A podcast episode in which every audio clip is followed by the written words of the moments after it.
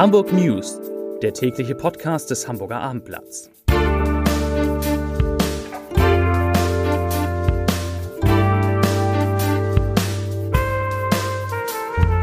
Herzlich willkommen in einer neuen Podcastwoche mit dem Hamburger Abendblatt. Heute am Montag geht es um einen unerwartet starken Anstieg der Corona-Zahlen in Hamburg. Weitere Themen auch bei den Impfungen, immerhin das, wird ein Rekord verzeichnet. Der Rechnungshof kritisiert die Corona-Hilfen, die der Hamburger Senat ausgezahlt hat und die Ferientermine für die kommenden Jahre stehen fest. Dazu gleich mehr. Zunächst aber wie immer die Top 3, die drei meistgelesenen Themen und Texte auf abendblatt.de. Auf Platz 3 in dieser Eimsbütteler Arztpraxis ist Boostern Familiensache. Auf Platz 2 Lungenklinik mit 12 Intensivbetten schließt und auf Platz 1 Impfungen von Kindern unter 12 Jahren in Hamburg beginnen. Das waren die Top 3 auf abendblatt.de.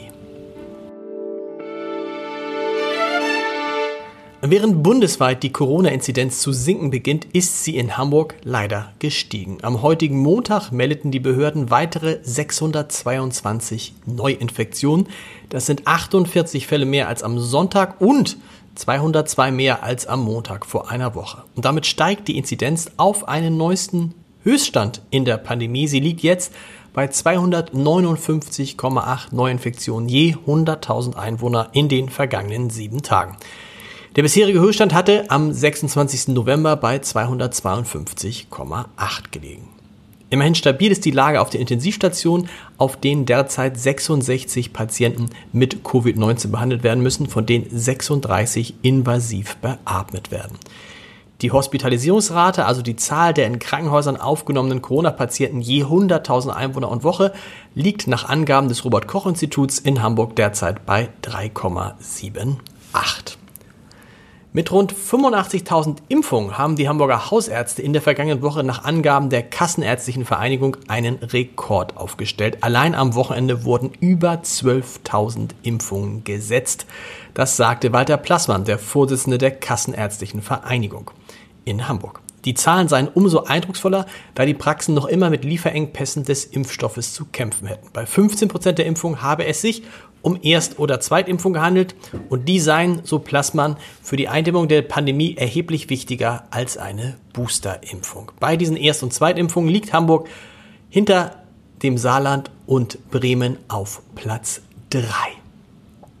Eine Demonstration erfährt von Woche zu Woche mehr Zuspruch. Am Sonnabend protestierten 8000 bis 10.000 Corona-Skeptiker und Impfgegner in der Hamburger Innenstadt. In der Woche zuvor waren es nur 5000 Menschen. Angesichts tausender meist unmaskierter Teilnehmer will die Hamburger Innenbehörde nun die Corona-Regeln bei Versammlungen verschärfen. Geplant sei, so heißt es, eine Maskenpflicht für Demonstrationen mit mehr als 500 Teilnehmern einzuführen. Zudem denkt die Behörde über eine mögliche Begrenzung der Teilnehmer nach.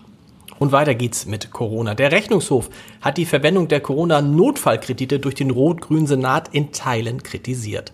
So hätten damit finanzierte Maßnahmen in Einzelfällen keinen sachlichen Zusammenhang mit der Pandemie, könnten voraussichtlich nicht während der Pandemie realisiert werden oder wären auch ohne Corona durchgeführt worden, so heißt es in einem Sonderbericht.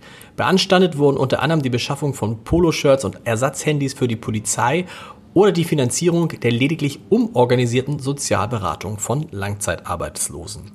Auch die Aufstockung des Programms zur Aufwertung städtischer Plätze oder die Verwendung der Mittel zur, Zeit, zur seit Jahren geplanten Sanierung des Fischerhauses in Blankenese wurde als unzulässig moniert.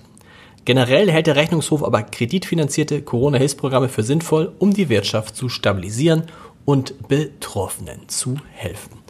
Zum Abschluss noch ein paar wichtige Zahlen, denn die Sommerferientermine 2025 bis 2030 stehen fest.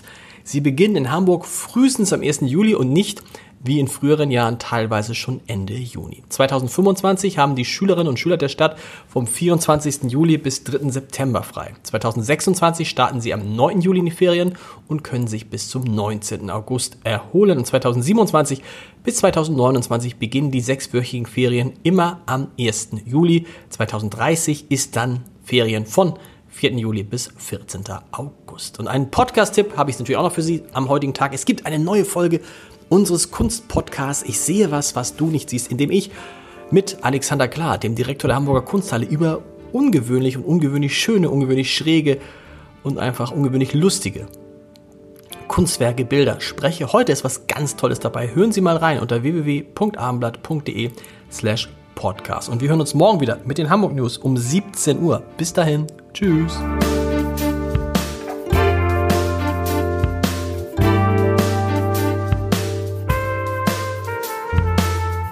Weitere Podcasts vom Hamburger Abendblatt finden Sie auf abendblatt.de slash podcast.